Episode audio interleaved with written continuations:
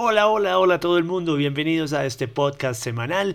Yo soy Diego y este es el programa de la semana número 43 de este año 2020, lo que nos indica que quedan apenas 10 semanas para que se acabe el año. Ahora, si usted vive en el calendario colombiano en el que vive Duque, pues quizás usted no esté en este momento, esté en la época oscura a la que este gobierno nos ha hecho viajar, un viaje en el tiempo. Sí, Estamos viviendo lo que ya habíamos vivido antes y no queríamos repetir, no.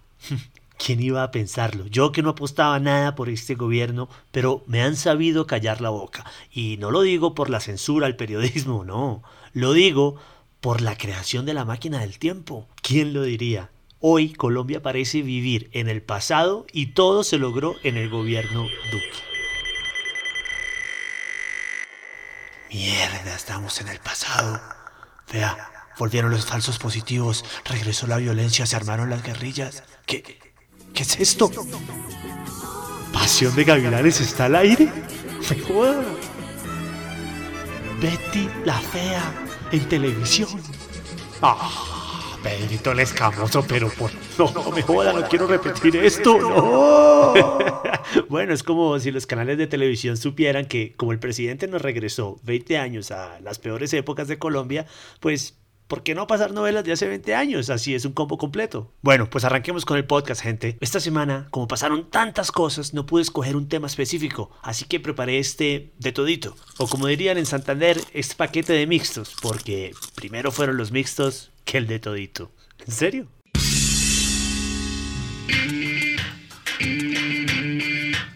Como si el presidente no comiera demasiado, esta semana le tocó tragarse las palabras con las que quiso desprestigiar de una manera injusta y mañosa a la minga indígena, que viajó en un recorrido desde el Cauca hasta Bogotá por todo el país. Se dijo que la minga estaba infiltrada por guerrilleros del ELN, por disidencias de las FARC, que eran terroristas. Le dijeron a la gente que la minga iba a destruir Bogotá que la capital iba a quedar vuelta a nada, que los negocios se iban a quebrar y nada de eso pasó. El partido de gobierno mintió sobre la minga y peor aún, en un inaceptable acto de xenofobia contra las comunidades indígenas de Colombia, interpusieron una acción popular para frenarla antes de que llegara a Bogotá. Oigan esto. Tres congresistas del uribismo del ala más extrema de ese partido interpusieron una acción popular contra la minga y la propia alcaldía de la ciudad con el argumento de que la presencia indígena es un riesgo sanitario.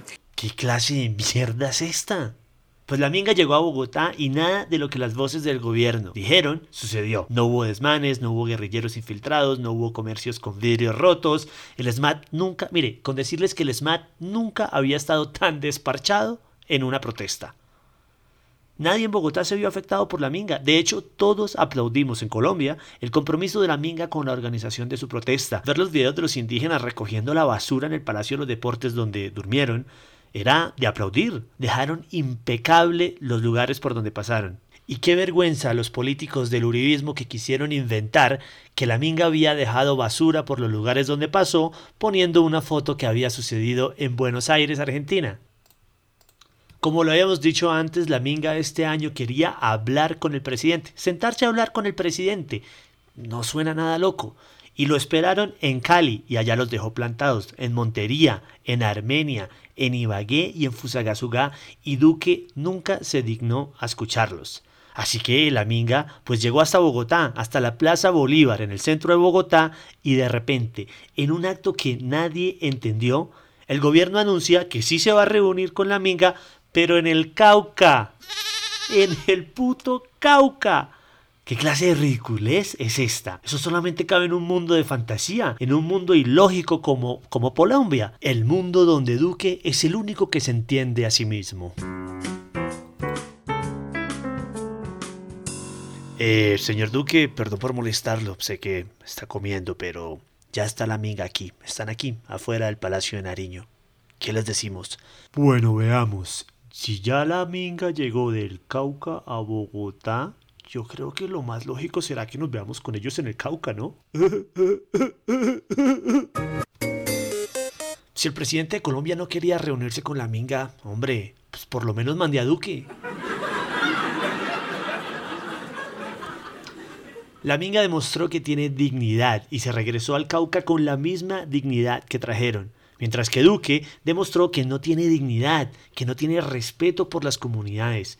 Pensó que enviando un emisario al Cauca, estando ya la minga en Bogotá, y él yéndose en una idea que solamente la entiende él, al Chocó, irse al Chocó por 10 minuticos a caminar, pensó que eso iba a mejorar su imagen que cada vez es más negativa. Tanto así que generó inclusive la fuerte crítica de un soldado del Chocó que tuvo que cuidarlo porque tampoco estaba de acuerdo con el acto populista y politiquero del presidente Duque. Aquí viendo, el presidente esta noche a uno cuando le da la hueputa gana. Solo por venir a darle una vuelta al malecón y volverse a ir para Bogotá en menos de 10 minutos, nos hizo trasnochar y estar de pie de las 5 de la tarde, vea. Esto.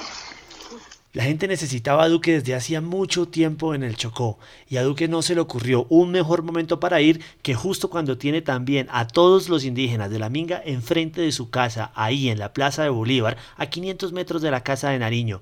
No, al presidente le pareció una grandiosa idea irse a caminar 10 minuticos al Chocó. ¿A resolver qué? Todo mal, presidente, todo mal.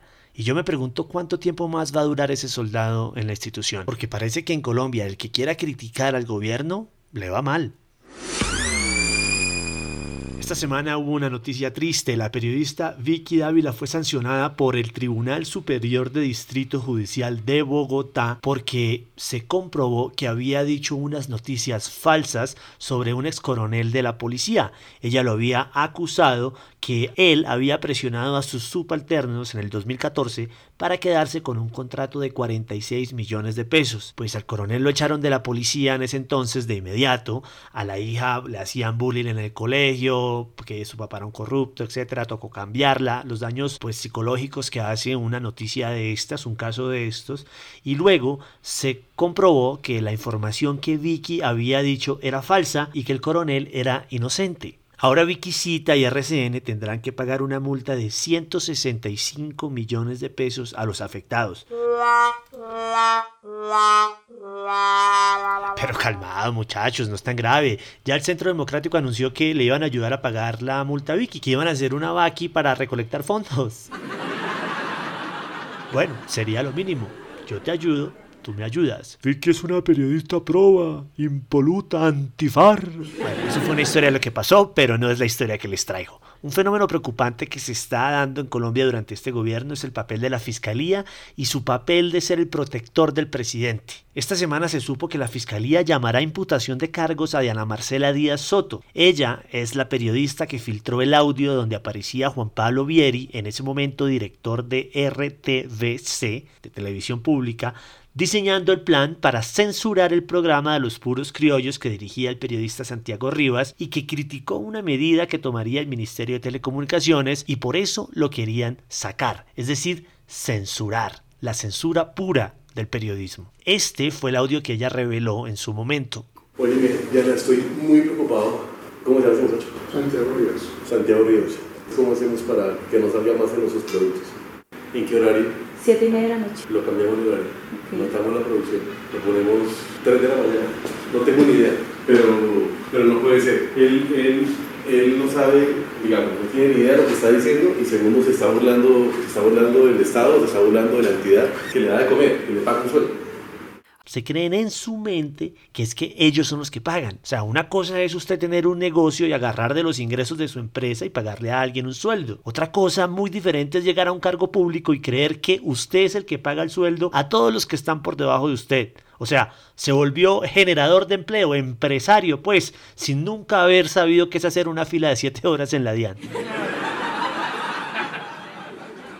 A ver, si yo estoy entendiendo bien, entiendo que el que se atreva a exponer al presidente Duque o su gobierno se está metiendo en líos con la Fiscalía General de la Nación y por supuesto con Barbosa, su fiscal de bolsillo. Por ejemplo, hoy la fiscalía está detrás, encima de los testigos que son claves en el caso de fraude procesal y compra de testigos en el que está Uribe. ¿Y quién no se imaginaba que la fiscalía iba a sacar a Uribe de la finca Casa Mansión Hacienda Ciudad que tenía por cárcel? Otro, la fiscalía tiene jodidos a los agentes que grabaron las conversaciones telefónicas que destaparon la ñeñe política, es decir, la cercanía del gobierno con el narcotráfico, la plata que ingresó a la campaña de Duque proveniente del narcotráfico. ¿Y a quiénes jodieron? Pues a los agentes que grabaron esas conversaciones y Duque, bien, gracias. Hoy, Marcela Díaz está en líos con la fiscalía por haber revelado ese audio donde se demostraba una clara censura.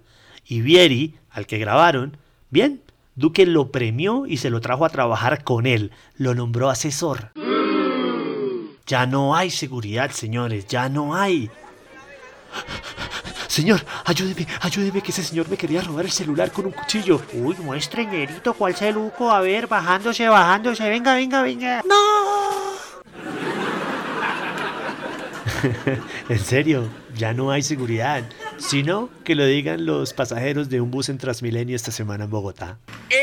De los colmos. Los ladrones ahora peleando por sus víctimas. Varios sujetos con arma de fuego robaban a los pasajeros, pero fue en la estación Antonio Nariño donde otros ladrones, pero esta vez con armas blancas, se subieron al mismo bus sin percatarse que ya había otros criminales. Según un testigo, los bandidos se enfrentaron y uno de ellos saltó del Transmilenio quedando herido sobre el carril del exclusivo. El resto de los ladrones se escaparon. Oiga, y se agarraron los rateros.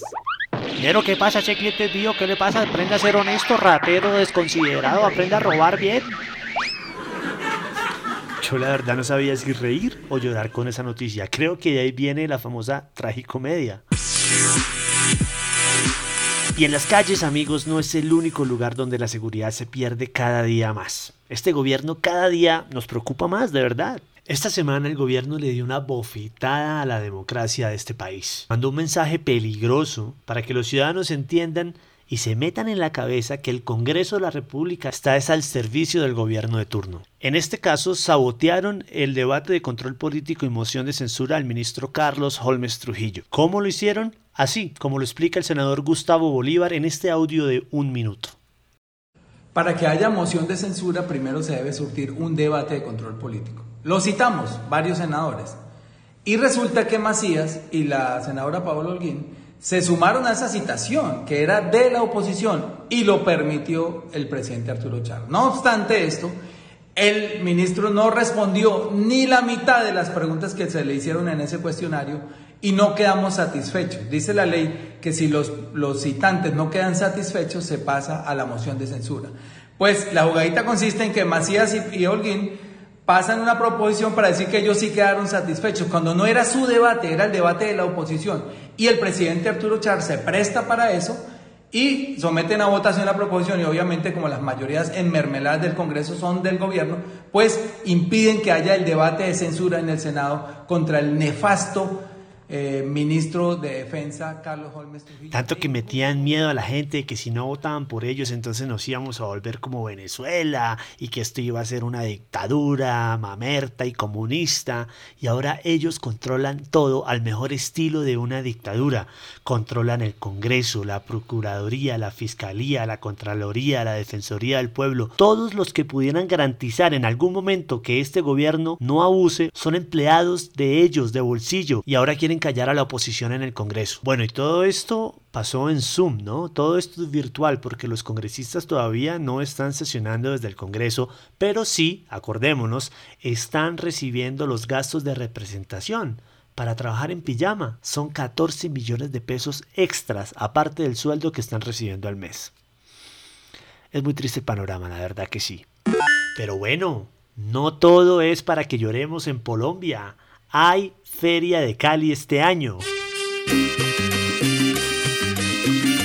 Pero con la única diferencia que va a ser virtual. Sí, virtual. Y se van a gastar 11 mil millones de pesos. 11 mil millones. Bueno, parece que Cali se reactivó muy rápido esa pandemia, ¿no? Tocará que el alcalde de Cali nos cuente cuál es el secreto. Veis que no solamente la feria de Cali, ¿oís? Es también la feria de los millones.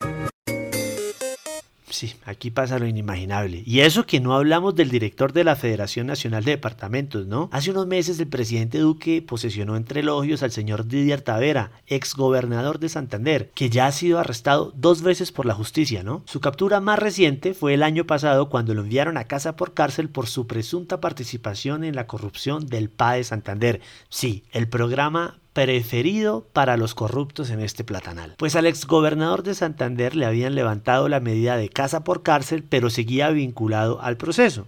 Fue en ese momento cuando Duque aprovechó para posesionarlo como director de la Federación Nacional de Departamentos. Esas cosas que solamente pasan acá. Bueno, pues ya Didier no estaba en la cárcel, pero el proceso seguía avanzando y ahora lo han llamado a juicio. El contrato que lo tiene enredado es de 23 mil millones de pesos y en donde, según la fiscalía, terceros se habrían tumbado más de 10 mil millones.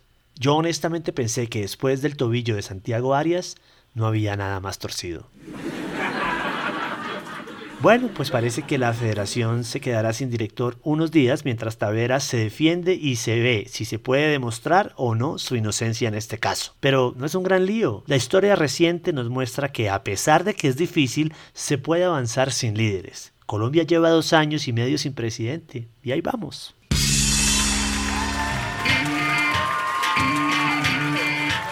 Es todo por hoy amigos, gracias por escuchar este podcast, si les gustó compártanlo con sus amigos y recuerden seguirme en todas las redes sociales como arroba Diego Caricatura.